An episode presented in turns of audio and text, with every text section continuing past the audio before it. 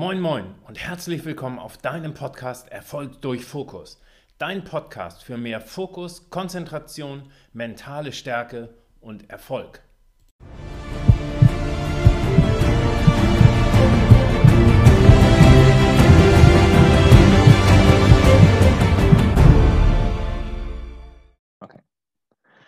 Ja, hallo, hier Stefan, dein Podcast Erfolg durch Fokus. Und ich freue mich ganz besonders, dass sich heute Marc die Zeit nimmt, um mir und euch ein paar Fragen zu beantworten. Und Marc habe ich kennengelernt auf einem Seminar und habe gedacht, wow, wie inspirierend und motivierend. Marc ist der blonde, ja, stell dich doch einfach selber vor, lieber Marc. Die meisten, denke ich mal, kennen dich nicht. Hallo, Stefan, schön, dass ich dabei sein darf. Du, zu mir gibt es gar nicht so viel zu sagen. Ich oh. ähm, beschäftige mich mit politischen Kampfkünsten und, und halte Vorträge über Disziplin, Willenskraft, äh, über Mut und wahrscheinlich im weitesten Sinne über Werte. Mhm. Wie bist du denn zur Kampfkunst gekommen? Oh, das ist eine lange Geschichte. Ähm, und ganz ehrlich, ich erzähle die selten. Okay. Äh, ich ich versuche dir einen kurzen Abriss zu geben, dir und deinen Hörern, damit ja. ähm, es nicht langweilig wird, aber damit es äh, einigermaßen vollständig ist. Ähm, meine Familie, mein Vater, der hat äh, für Interpol gearbeitet. Der wurde sozusagen von, von der äh, bayerischen Polizei ausgeliehen an Interpol. Und äh, demnach bin ich gar nicht in, in Bayern oder in, in Deutschland aufgewachsen, sondern in Rom. Ähm, und von dort aus, äh, nach ein paar Jahren, ging es dann weiter ins nächste Land und ins nächste und ins nächste. Ähm, und deswegen habe ich viele Kulturen kennenlernen dürfen, ähm, was ein, ein unschätzbarer Vorteil in meinem Leben ist. Ich fand das wirklich ganz, ganz toll zu schauen, wie ticken andere Kulturen, was muss man als, als Deutscher tun, um auch in anderen Ländern äh, sich integrieren zu können. Äh, also Voraussetzung eins, die Sprache lernen, Voraussetzung zwei, etwas über Kultur oder über Werte kennenlernen und dann eben das, das, ja, das Adaptieren auch der anderen Kultur ähm, im Rahmen der Möglichkeiten voranzutreiben. So, und weil aber der Job meines Vaters gefährlich war, hat meine Familie darauf bestanden, ähm, dass ich äh, schnell Kampfkünste lerne. Und im Alter von vier Jahren habe ich quasi angefangen, taktischen Nahkampf zu lernen. Und das klingt jetzt für deine Hörer vielleicht ein bisschen lustig, weil ein Vierjähriger, das ist ja nicht wirklich taktischer Nahkampf, ja, das ist eher taktischer Fernkampf. also ich, ich, musste, alles, was ich lernen musste, war, in welche Telefonzelle äh, laufe ich, welche äh, Telefonnummern habe ich im Kopf, welche Passwörter muss man sagen und, und wie, wie wird einem dann geholfen. Ähm, ich, ich hoffe, dass deine Hörer alt genug sind, dass sie noch wissen, was eine Telefonzelle ist. ja. und, und dann, als ich ein bisschen älter wurde, ähm, habe ich gelernt, welche Stellen man am menschlichen Körper treten, schlagen, beißen, ziehen kann, sozusagen to inflict maximum damage, äh, mhm. um dann wegzurennen in irgendeine Telefonzelle. Und äh, als ich dann Teenager war, da hätte ich mir gewünscht, dass man in der Telefonzelle äh, sich auch umziehen kann und dann mit so einem Superman-Kostüm rauskommt. Ähm, das war nämlich die Zeit, ah. äh, da waren wir in Miami, da haben die ganzen Marvel-Helden meine, meine Schulkameraden und mich begeistert.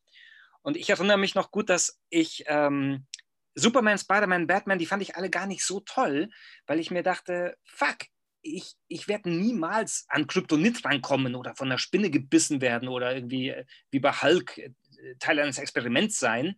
Äh, und deswegen habe ich mich intuitiv hingezogen gefühlt zu Bruce Lee und Jackie Chan und diesen, diesen Eastern-Helden, ähm, weil ich mir dachte, das sind Fähigkeiten, die kann man sich als normaler Mensch auch aneignen. Und dann kann man aber mit den Fähigkeiten immer noch für das Gute einstehen. Also, weißt du, was ich meine? Für, ja, also, ja, ich verstehe so ein bisschen als Beschützer der Armen und, und äh, ja, tugendhaft sein. Und deswegen konnte ich es gar nicht erwarten, äh, schwarze Gürtel zu sammeln. Ja, und, und äh, als ich dann äh, mit dem Studium fertig war, da hatte ich äh, schwarze Gürtel bis zum Hals und dachte, ich muss jetzt mal vordringen ähm, an die Quelle, wo kommt das alles her, diese Kampfkünste. Und da habe ich mich dann beworben und bin ins, ins Kloster der Shaolin gereist. Das ist jetzt so in, äh, in mehr Sätzen, als ich eigentlich vorhatte, aber doch in, in kurzen Abrissen ist das so meine Geschichte. Spannend. Äh, Shaolin war für mich immer so, wow, mysteriös. Äh, das muss, das müssen alles wirklich die ich weiß nicht, wie ich es ausdrücken soll, die Kampfkünstler vor dem Herrn sein. Und du hast gesagt, du hast dich beworben. Wie, wie kann ich mir das vorstellen? Eine Bewerbung schreiben oder musst du ein Video drehen und dann schauen die und sagen, nee, das reicht nicht? Oder wie funktioniert das?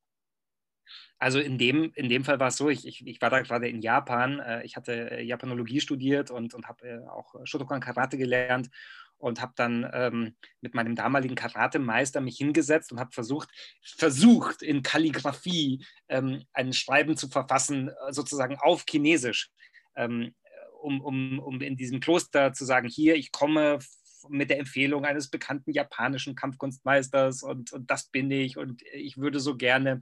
Ähm, und das war in, im Endeffekt war das alles Quatsch, ja, das war für die Katz. Aber ich, aber ich kann mir vorstellen, dass es, dass es für die sympathisch war.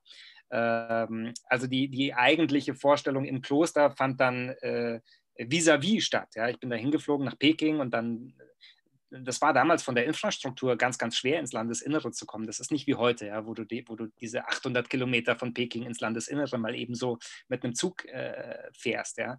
Ähm, und, und in Shaolin war es dann so, dass die 24 Stunden haben die mich getestet, geprüft, geschaut, wie ist seine Leidenselastizität, wie sind seine Fähigkeiten, wie ist seine Hand-Auge-Koordination. Aber eben am, am meisten haben sie getestet, wie viel kann der einstecken. Mhm. Weil, weil die sind einfach in allen Bereichen, von der Geschwindigkeit, von der Technik, von der Präzision, von der Schlagkraft, sind die allem überlegen, was ich bis dahin kennengelernt hatte. Und, und das, war, das war sehr, sehr hart. Das kann ich mir vorstellen. Wie lange warst du da? Gut, es äh, war gar nicht so lange. Ja. Ähm, meistens, meistens die Leute äh, assoziieren mit meinem Klosteraufenthalt sowas wie sieben Jahre in Tibet, Heinrich Harrer. ja, und die Wahrheit bei mir war, äh, ich war nicht, mein, nicht einmal ein ganzes Jahr. Aber das war nicht so schlimm, weil ähm, erstens äh, nach dem Studium, da sind die meisten meiner Kommilitonen, haben so ein Jahr sich genommen, um die Welt zu bereisen. Und, und ich habe ein Jahr genommen, um eine Reise nach innen anzutreten. Und das, das, war, das war sehr, sehr spektakulär und sehr tiefschürfend. Und seitdem bin ich gefühlt jedes Jahr Monate in China gewesen. Also das heißt, ähm, das, das war nur der, der Appetizer. Und seither äh, ist diese Reise nach innen weitergegangen. Cool. Da kann ich übrigens nur jeden zu ermutigen. Reisen ja. nach innen sind es immer wert und du musst dafür nicht nach Shaolin fahren. Ja. Was, ähm, wie kann ich mir denn so den, den Tagesablauf da vorstellen? Magst du da vielleicht noch mal kurz was zu sagen? Ja, ziemlich knallhart. Also ich meine, äh, du kommst aus der Sportwelt, ähm, deswegen ist vieles von dem, was ich dir erzähle, äh, wird dir einerseits ein Lächeln auf, aufs Gesicht äh, zaubern und andererseits wird es dich erschrecken, weil das gar nichts so mit Trainingsplänen zu tun hat, wie wir sie, wie wir sie im Westen mit den Athleten äh, besprechen. Also du stehst sehr früh auf ähm, und, und beginnst dann, bevor der Tag losgeht, erstmal mit einer Warmlaufrunde 21 Kilometer. Okay, ähm, weil, Warmlaufen. ja, Warmlaufen, ja. Und, weil, weil Shaolin-Si, dieses Kloster am, am Fuße eines Berges ist, Mount Song, ähm, sind da meistens, geht es da rauf, runter, rauf, runter, rauf, runter. Und ich habe mal so grob überschlagen, dass du nicht selten neben der 21 Kilometer noch ungefähr 1000 Höhenmeter überwinden musst. Oha, ja. Also das ist, das ist ähm, äh, manchmal für Bergvölker, so, so wie die Bayern oder die Österreicher oder die Schweizer, äh, die staunen immer nicht schlecht, wenn ich dann dazu sage, das ganze Ding muss in einer Stunde 30 im Kasten sein. Oha, ja, also jetzt überleg dir mal deine Distanzen, du kennst das als Triathlet, äh, ein Halbmarathon in einer Stunde 30, das ist schon amtlich. Das, das ist schon verdammt flott, ja. ja. Und, und jetzt kannst du dir natürlich vorstellen, dass ich ähm, als, als, als kleiner blonder Kaschball ähm, eine, eine riesengroße Klappe hatte, bis es dann so richtig losging und ich dann gemerkt habe, ach du lieber Gott, ich halte ja nicht, nicht einmal ansatzweise mit. Also das ist unfassbar. Und die Trainingsmethoden sind so hart, dass quasi die letzten, die oben am Berg ankommen, oder die letzten, die unten wieder im Kloster ankommen, ähm, die werden dann, äh, die müssen dann irgendeine Strafarbeit machen oder, oder dann ist dann Meister mit einem Stock da, der nochmal zulangt und sagt so, hier, jetzt gibt es zehn Schläge und dafür schaust, dass du morgen unter den ersten zehn bist. Also krasses Training gleich zu Beginn des Tages ähm, mit solchen Sachen wie äh, nach dem Aufstehen frühstücken oder nach dem Aufstehen duschen, äh, das, damit halten die dich, sich gar nicht auf. Also damals hast du einmal die Woche geduscht Und äh, wenn du aufs Klo musstest, dann hast du das halt nebenbei gemacht irgendwo. Völlig überbewertet. also völlig, völlig. Nahrungsaufnahme dient, das ist quasi wie tanken, das kann man teilweise während dem Rennen machen. Und insgesamt dauert so ein Trainingstag 17 Stunden. Also das heißt, die haben äh, morgendliche Warmlaufrituale äh, und danach geht es dann in die Faustformen, die Waffenformen. Es gibt alleine 18 verschiedene Waffen im chinesischen äh, Kampfsystem.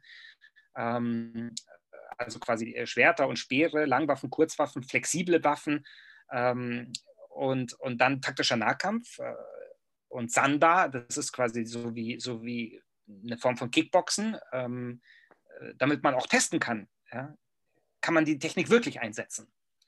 Ähm, und dann kommen diese scheinbar, äh, scheinbar entspannten, leichten Leibesübungen wie Tai Chi. Ähm, hast du so ein Bild von Tai Chi ja, vor deinem inneren Auge? Ja, ja die bewegen sich ja quasi in Zeitlupe. In Trance sozusagen, ja. So, ja. so ein bisschen. Und was aber kaum jemand weiß, ist, dass du, während du das eigentlich nur atmest, ver verpritschelst du literweise Schweiß. Mhm. Also ich bin nicht selten beim Tai Chi in der Pfütze gestanden, weil das so anstrengend ist. Und dann bist du irgendwann, wenn du keine großen Fehler machst, also wenn du frech bist oder ein Clown oder, oder schnell genug, dann kriegst du meistens noch ein Mitternachtstraining aufgebrummt. Äh, aber ah. wenn du es schaffst, quasi ohne Tadel durchzukommen, dann, dann bist du irgendwie so nach 15, 16, 17 Stunden fertig und, ähm, und, und freust dich einfach nur noch, dass du schlafen kannst. Und morgen dasselbe. Genau, und das Erwähnenswerte ist, ähm, es gibt quasi keine äh, Fehlzeiten. Also selbst wenn du sagst, ach, ich fühle mich nicht gut, oh, ich bin krank, oh, ich habe einen Muskelfaserriss, dann sagen die so, ja, nee, aber das ist ja kein Grund, nicht zu trainieren. okay.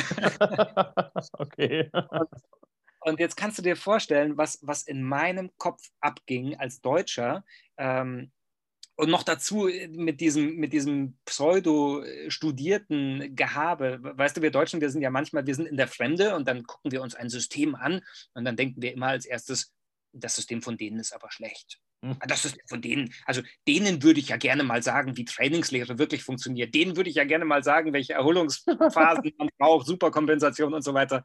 Also ich habe so diese Stimme in mir gespürt, die am liebsten zu dem Meister hingegangen wäre und gesagt hätte, ähm, äh, hört mal, äh, ich komme übrigens aus Deutschland. ich, ich würde auch gerne mal sagen, wie man richtig Kung Fu macht.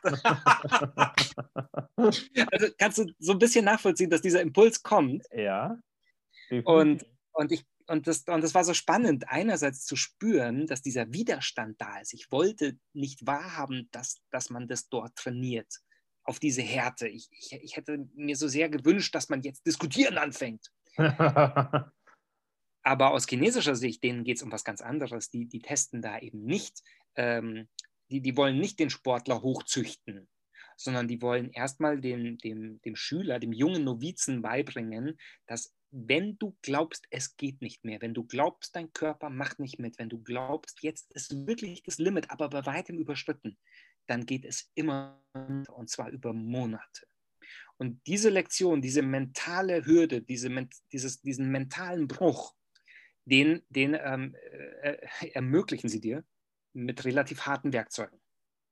Also das heißt, du, du, du verstehst es nur, wenn du selbst durch das Leid durchgegangen bist. Es gibt leider, es gibt keinen Schongang zu dieser Erkenntnis. Wahnsinn. Es gibt keinen Schongang, ne? Schön. ja, weißt du, die, die, also es, es, gibt, es gibt ein paar Geschichten, die, die erzählen sich als einzelne Anekdoten, die so ein kleines bisschen ein Gespür dafür vermitteln, was, was, was die Chinesen meinen. Ähm, ich musste einmal an einer Klimmzugstange, ähm, da hat mich der Meister gefragt, wie, wie viele Klimmzüge kannst du? Und ich sagte so 20. Ja, weil ich, kon, ich kannte damals 25 und dann dachte ich, wenn ich jetzt 20 sage und ich habe dann noch fünf in petto, dann, dann kriege, sammle ich vielleicht Bonuspunkte. Und dann, und dann sagt er, ja, zeig mal die 20. Und dann mache ich die 20 und dann bin ich wieder unten und dann sagt er nochmal. Und, und jetzt jetzt wusste ich ja, wenn du 20 Liegestützen, äh, Klimmzüge gemacht hast, Entschuldigung, dann, dann kannst du danach nicht nochmal 20 machen. Ja, und schon wieder war in mir diese Stimme, die dem Meister erklären wollte, äh, was du da forderst, ist eigentlich Quatsch, das geht nämlich gar nicht, äh, hallo, aufwachen. Und also habe ich nur 10 gemacht. Ja, und dann springe ich von dieser Klimmzugstange runter und dann sagt er, nochmal. jetzt, jetzt nochmal, ja, jetzt, jetzt ist ja klar, dass nur noch fünf drin sind. Ja, also mache ich nochmal fünf, äh, hüpf wieder runter und dann sagt er nochmal. Und, und als ich dann nur noch zwei konnte, dann schaut er mich an mit einer langen Pause und sagt, wir gehen hier erst weg, wenn du 100 gemacht hast. Ach so, na dann. Und ich dachte so, ja, aber äh, nee, nee, nee, also ich, I'm down to one. Ich, ich kann jetzt nicht mehr als diese eine. So, was willst du? Und die Erfahrung zu machen, dass es trotzdem ging, die 100 dann noch zu, zu liefern. Das ist so, das ist das, was ich versuche zu beschreiben. Du, du, du lernst nur, wenn du glaubst, es ist völlig ausgeschlossen, es geht nicht, es tut weh, es ist nicht mehr drin und dann hilft dir jemand, diese psychische und diese körperliche Hürde zu durchbrechen. Das ist das, ist das worum es quasi in der, wenn man das so möchte, Grundausbildung geht. Okay, damit hast du schon ähm, eine Frage von mir beantwortet. Sehr, sehr cool. Nämlich so, das, was hast du als, ja, wie man so schön neudeutsch sagt, als Learnings mitgenommen? Also einmal das, was du jetzt eben beschrieben hast, es geht doch immer mehr. Ja, definitiv, natürlich, klar. Ich meine, ja. das ist, aber das ist eine Erfahrung, die, da musst du auch gar nicht nach Shaolin. Die macht ja mhm. jeder Sportler, jeder Leistungssportler äh, spielt diesen Kampf gegen sich selbst. Und es kommen immer wieder Situationen, wo du denkst, okay, jetzt kann ich wirklich nicht mehr, jetzt bin ich echt platt. Ja.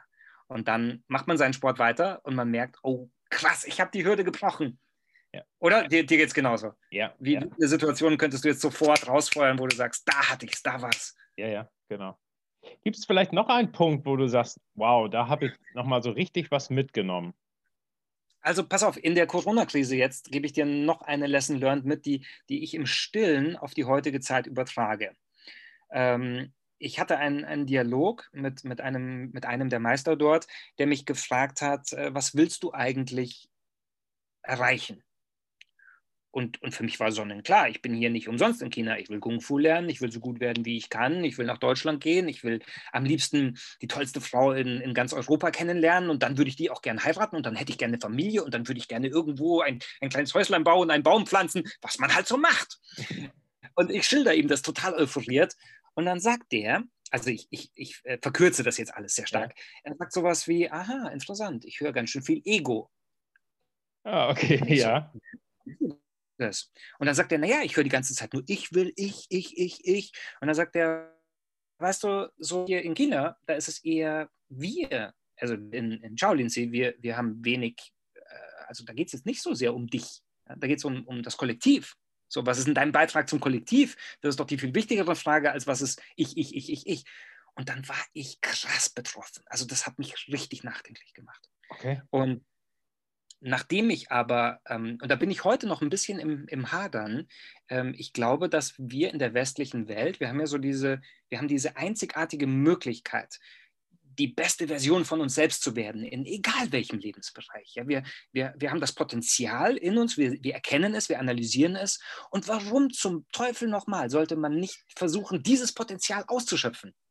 Ja, selbst jetzt für was in Anführungszeichen äh, kollektiv nicht so wichtig ist. Ich meine, welcher Fußballer tut dem Kollektiv was wirklich Gutes, dadurch, dass er Fußball macht? Welcher Triathlet macht was wirklich Gutes? Da, darum muss es ja nicht immer gehen. Es geht ja darum, dass man sich selbst etwas Gutes tut und dadurch eine Art Ausgeglichenheit findet, um dann auf einer anderen Ebene einen Beitrag für die mhm. Gemeinschaft leisten zu können. Also die, diese Frage hat mich philosophisch wirklich, wirklich tief beschäftigt. Ja. Und, und, und jetzt schlage ich den Bogen ich habe so das Gefühl, in der, in der Corona-Krise, da geht es sehr, sehr, sehr stark um, um die Frage, inwiefern sind wir bereit, äh, für das Kollektiv, für das Wir einen Beitrag zu leisten, indem wir unser eigenes Ich will, ich möchte, ich mag, unser Ego, indem wir das zurücknehmen. Mhm. Ja, interessant. Also das finde ich sehr, sehr spannend, weil äh, du hast vollkommen recht. Also hier in der, in der westlichen Welt geht es ja tatsächlich ich. Ja.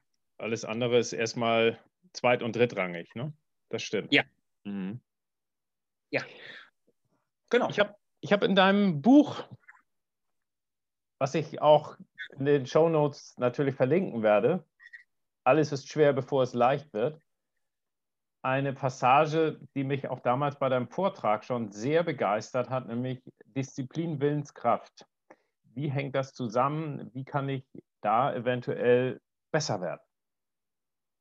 Ja, also ähm, sagen wir so, für, mich ist es, ähm, ich versuche es so schnell wie möglich abzuhandeln, damit es auch für deine Zuhörer nicht langweilig ist. Ähm, ich habe mich nicht nur gefragt, was ist Disziplin, weil vor allen Dingen deswegen, weil wir die Konnotation von Disziplin ist immer so, so negativ. Ja? Wir denken immer sofort an das Preußentum mit Gehorsam und Drill und Zwang. Und, ähm, und für mich ist eigentlich die Selbstdisziplin wahrscheinlich die wichtigste Tugend, die sich ein Mensch aneignen kann. Und jetzt habe ich die Frage gestellt, erstens, was gibt es für Antriebskräfte? Also was hält den Menschen am Ball? Zweitens habe ich mich gefragt, äh, äh, was hält ihn am Ball, wenn es hart wird, wenn, wenn man durchs Tal der Tränen muss? Und dann habe ich mich gefragt, wie kann man diese Kraft, diese Energie möglichst schnell wieder regenerieren? Also man würde auf Neudeutsch sagen, wie kann ich meinen Akku wieder aufladen? Oder, oder noch besser, wie kann ich meinen Akku quick chargen? So, und jetzt gibt es drei Antriebe, die immer funktionieren. Das eine sind biologische Antriebe, ähm, so wie die Grundbedürfnisse oder wie ein hormoneller Stimulus, dass, dass wir zum Beispiel, wenn wir Adrenalin im Blut haben, dann sind wir wach, schnell, alert, super stark, potent, aber ein bisschen, ein bisschen äh, äh kognitiv eingeschränkt. Ja? Also wir sind nicht mehr ganz so klug. aber das macht ja, ja, nichts, weil wir sind auf Vollgasmodus, Adrenalin, yeah. Und, und dann gibt es eben einen sehr starken Antrieb in allen Menschen, das sind die Werte. Äh, über die Werte, wie wir sein wollen, über die Herzensebene definieren wir sehr viele unserer Aufgaben und wir erledigen auch vieles von dem, was wir nicht gerne mögen, weil es, es uns wert ist. Also wir schlucken die bittere Pille äh, für ein größeres Wohl. Äh, hier nochmal ein Querverweis auf, auf unsere sehr verrückte Zeit. Und, und dann der dritte Antrieb, das ist die Willenskraft. Und jetzt gibt es wahnsinnig viele Studien zu dem Thema Willenskraft und die sind manchmal extremst widersprüchlich und, und sehr, sehr, sehr komplex. Äh, für mich, ich reduziere das auf einen einzigen Satz. Willenskraft ist die Energie, die Selbstkontrolle ermöglicht. Ja, die ist quasi ein Teil unserer Lebensenergie. Und das Angenehme ist, man kann Willenskraft trainieren. Das ist wie ein Muskel. Wenn ich diesen Muskel trainiere, dann wird meine Selbstkontrolle stärker. Also quasi meine, meine mentale Stärke die wächst. Und jetzt glücklicherweise haben die Shaolin äh, einen, einen, ganzen Bauchladen an Werkzeugen, ähm, mit denen man diese Willenskraft steigern kann. Und da, da, ist es ganz nützlich, dass du den Querverweis zum Buch hast, weil da steht, da steht ziemlich viel drin. Ja, genau. Sehr, sehr cool, Marc. Äh, eine weitere Passage in deinem Buch, die ich wirklich ähm, auch sehr, sehr interessant fand oder finde, so scheitern sie erfolgreich. Denn äh, in unserer Welt ist es ja letztlich so, ob bloß nicht scheitern, bloß ja. nicht verlieren, bloß nicht, äh, dann mache ich lieber gar nichts, bevor ich äh, mir die Blöße gebe und äh, scheitere. Ja, Was ja, natürlich. sind da so deine Ideen oder deine Erfahrungen? Du, meine, meine Selbstwahrnehmung ist, ähm, dass ich ein ganzes Pro-Seminar äh, damals an der Uni versaut habe, weil ich diesen Anspruch an mich hatte, entweder du machst es ganz oder gar nicht, entweder es ist perfekt oder es ist nichts wert. Und dann habe ich so lange mit mir selbst gerungen, dass ich am Schluss die, die Deadline äh, versäumt habe und das Paper nicht eingereicht hatte. Und ich bin, ich bin dann quasi sitzen geblieben, also ich habe den, mhm. den Schein nicht gemacht. Ähm, und, und in der Zeit habe ich mich auch viel mit Sportlern auseinandergesetzt und ich erinnere mich, dass ich in dem Buch ein ganzes Kapitel äh, über Magdalena Neuner geschrieben habe. Äh, die durfte ich damals auch kennenlernen, ähm, die, die das Aushängeschild des deutschen äh, Sports war, ähm, die aber in Wahrheit in dieser Perfektionismusfalle gehangen ist. Ich muss immer perfekt sein, es muss alles perfekt sein. Und bevor es nicht perfekt ist, mache ich es gar nicht. Und die, die hat richtig Depressionen gekriegt. Ähm, und dann habe ich äh, diesen, diesen Transfer gestartet, also ohne dass ich mich jetzt mit Frau Neuner vergleichen will, aber, aber ich fand die halt ganz toll und habe dann äh, mitgekriegt, die, die, das geht ja gar nicht gut mit dieser Anspruchshaltung.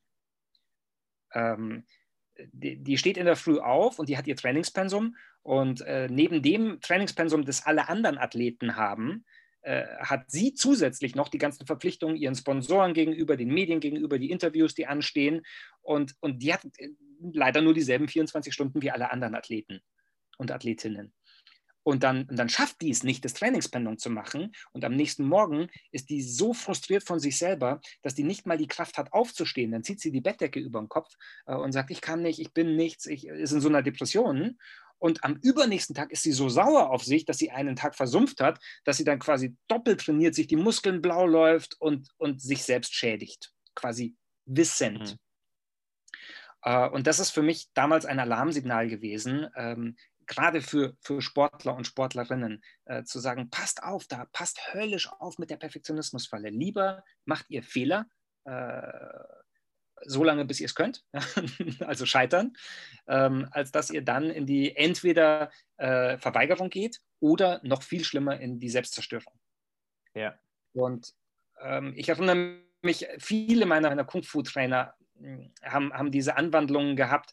Ähm, ich ich sage es mal auf, auf Englisch, weil es da schön, schön formuliert ist. Um, ähm, if, you, if you want to master something, uh, you have to give it like 10.000 10, mistakes. Yeah? So get them done.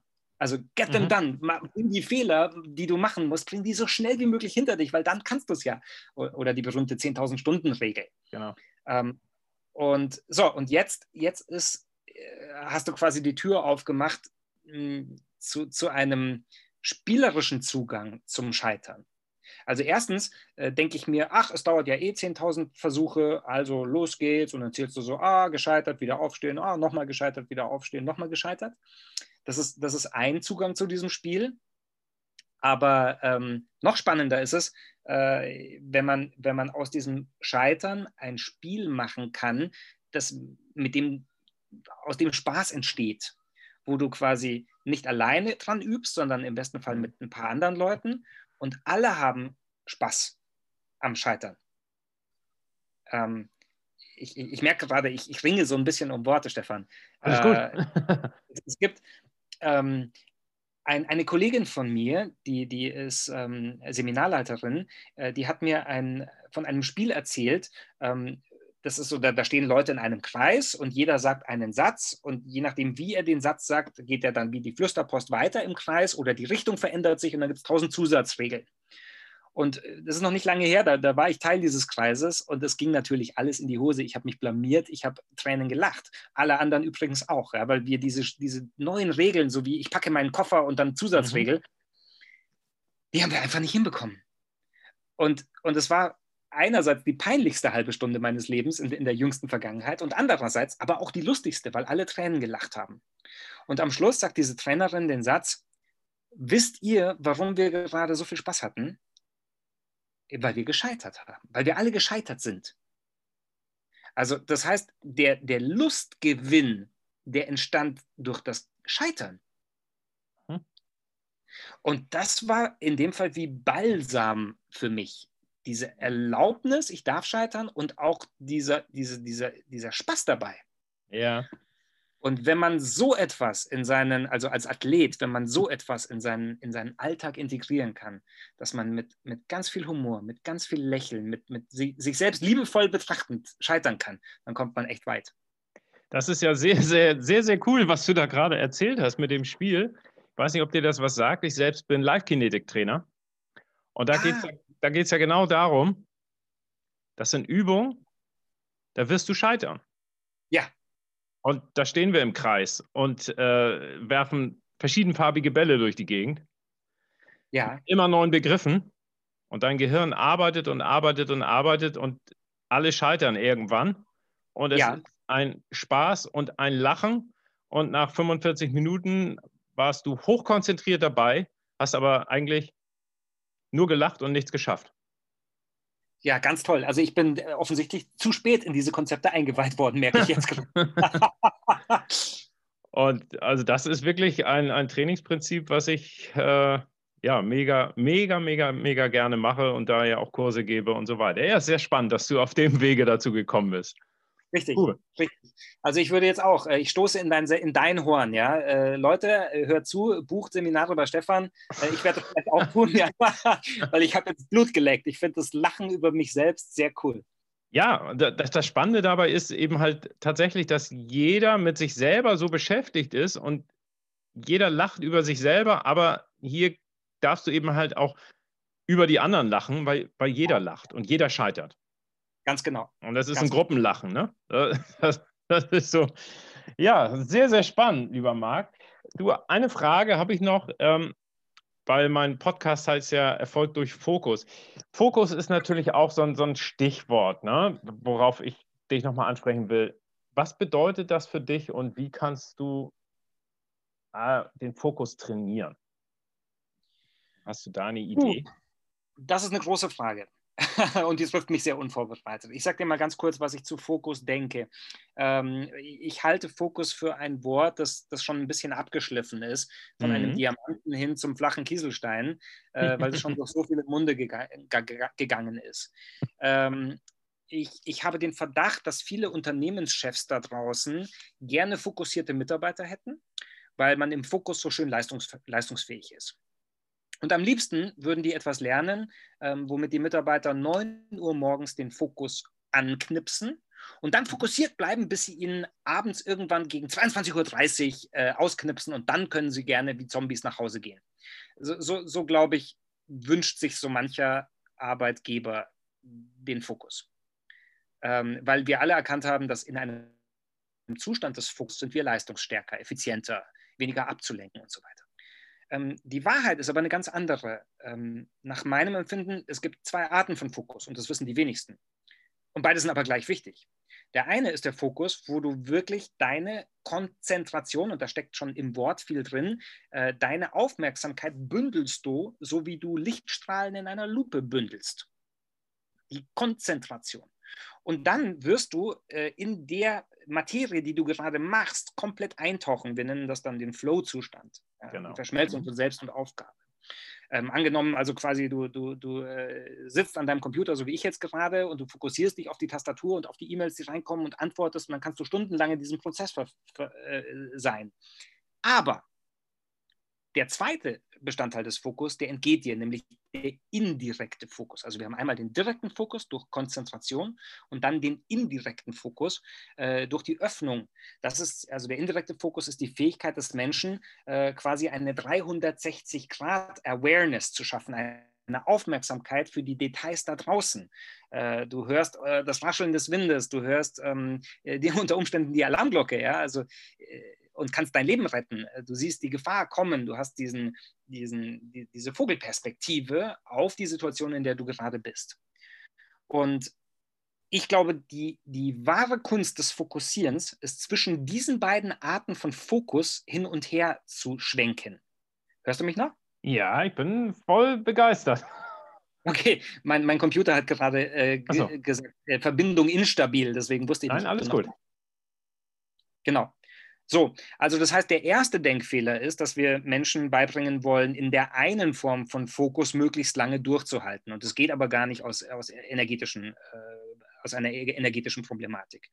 Und ähm, in Wahrheit ist es so, dass diese beiden Arten von Fokus müssen wechselseitig äh, funktionieren. Also du bist eine Viertelstunde maximal konzentriert auf deine E-Mail-Tastatur und dann switchst du den Fokus wieder und gehst sozusagen auf einen anderen Runway. Du schaust dann deine To-Do-Liste an, du machst dann deinen, deine Perspektive wieder etwas größer, du versuchst äh, äh die Aufmerksamkeit anderen Prozessen in, in, in deiner To-Do, in deiner Umgebung zu geben und dann tauchst du wieder ab. Also es muss so eine Sinuskurve sein, so wie ein Delfin, auftauchen. Mhm springen, abtauchen, auftauchen, abtauchen. Äh, und das wäre die klügste Art des Fokussierens. Macht das Sinn für dich? Sehr cool, definitiv. Hört sich mega, mega spannend an, weil ich glaube auch so die, diese wirkliche Konzentrationsphase, die kannst du eben halt, egal wie spannend das Ganze ist, kannst du nicht über, ich weiß nicht wie lange, durchhalten. Das ja. glaube ich auch. Das funktioniert nicht, das kannst du üben, noch und nöcher. Ähm, da wirst du scheitern, erfolgreich scheitern sagen wir so, ähm, ich, ich, ich weiß aus dem Umfeld der chinesischen Kampfkünste, da gibt es ja nicht die Studien, ja, so wie bei uns ja. an Universitäten. Ähm, das heißt, hier habe ich angelesenes Wissen und um ganz ehrlich zu sein, äh, vielleicht sogar nur Halbwissen. Das, das äh, wäre dann für deine Zuhörer, wäre es dann wichtig, auch zu checken, äh, was ist Vermutung und wo hat der Gassert wirklich recht. Aber was ich gelesen habe, ist, dass Kinder eine, eine Fähigkeit zur Konzentration haben von fünf Minuten. Ja, also das heißt, wenn dein Kind fünf Minuten lang in der Lage ist, wirklich sauber konzentriert irgendwas auszumalen, dann hast du schon ein Vorzeigekind, ja, dann ist es schon ein Prachtexemplar. Und mhm. wir, wir steigern dann diese Fähigkeiten. In der Schule haben die Kinder dann tatsächlich die Möglichkeit, 15 Minuten richtig, richtig krass fokussiert zu sein. Und hier kommt sozusagen der Bonus des Älterwerdens. Äh, je mehr wir reifen in der Mitte unserer Lebensspanne, so mit um die 35, da haben wir es dann gelernt, äh, bis zu einer ganzen Stunde komplett fokussiert zu sein. Das nur so als Wake-up-Call ja. äh, für diejenigen, die glauben, sie könnten das stundenlang leisten. Das ist gar nicht machbar. Das funktioniert nicht, nee. So. Prima. Marc, hm. bevor wir zum Ende kommen. Ja. Ähm, außer dem Buch, was du natürlich geschrieben hast, was ich verlinken werde, hast du ein Buch, wo du sagst, wow, da habe ich so viel mitnehmen können, äh, was du empfiehlst? Oh, wow, wow, wow, wow, wow, wow. Äh, pass auf, lass mich dir ganz kurz eine, eine, eine Bücherliste geben. Äh, also erstens, nee, wirklich im Ernst, weil das, das macht ja. Sinn. Also erstens, äh, für, für den, der philosophisch interessiert ist, äh, schaut euch an das Buch mit dem Titel Factfulness. Dann schaut euch an alles, was der René Bourbonus geschrieben hat. Klarheit, ja. Relevanz, Respekt, super, super. Ja. Äh, dann gibt es einen Läufer, das ist quasi ein Kollege im Geiste von dir, der heißt Kilian Jornet. Das ist ein Mann der Ultramarathons. Der geht mal wirklich über seine Grenzen. Der hat ein Buch Buch geschrieben, das heißt Lauf oder stirb. Ähm, sensationeller Typ. Äh, dann äh, zum Thema Kommunikation, alles, was Leo Martin geschrieben hat, finde ich großartig. Und zu guter Letzt, pass auf, das haut dich jetzt um, Oliver Kahns Buch ist gut. Das heißt, äh, ich glaube, sowas wie Du packst es. Okay. Ja, also, mhm. also das, ist, das ist auch übers Scheitern, das ist auch äh, lebensnah. Also ich, ich hätte nicht gedacht, dass, dass der Olli Kahn äh, so ein gutes Buch schreiben könnte. Das wäre jetzt äh, aus der Hüfte geschossen meine ja. Empfehlung. Und mein Lieblingsbuch ähm, für diejenigen, die sich ein bisschen für den Buddhismus interessieren, ist ein Buch von Andreas Altmann. Das heißt, triffst du Buddha, töte ihn. Oha. Oha. ein sensationelles okay. Buch. ähm, Stefan, ich hoffe, dass ich dir damit ein bisschen Spaß gemacht habe. Ah, definitiv, lieber Marc. Ich sage dir ganz, ganz vielen Dank für dieses wirklich total inspirierende Interview. Ganz herzlichen Dank und ich wünsche dir alles, alles Gute für die nächste Zeit ganz ehrlich, ich, ich sage danke und ich freue mich, dass ich ein Teil von deiner Community werden dürfte. Falls es Rückfragen gibt, ähm, machen wir das so, die dürfen, also jeder deiner Hörer darf sich bei mir melden äh, und oder Fragen an dich stellen und dann leitest du die weiter. Ja. Ich antworte immer. Äh, du weißt aus eigener Erfahrung, manchmal dauert es ein paar Tage, aber... Äh, aber, aber immer, das stimmt. Das ist äh, ganz, ganz großartig, ja. Denn es gibt ja auch äh, welche, die eben halt schweigen. Genau. In dem Sinne. Schweigen ist dann gut, wenn es durch Tun ersetzt wird. In ja. diesem Sinne, Danke dir, Marc.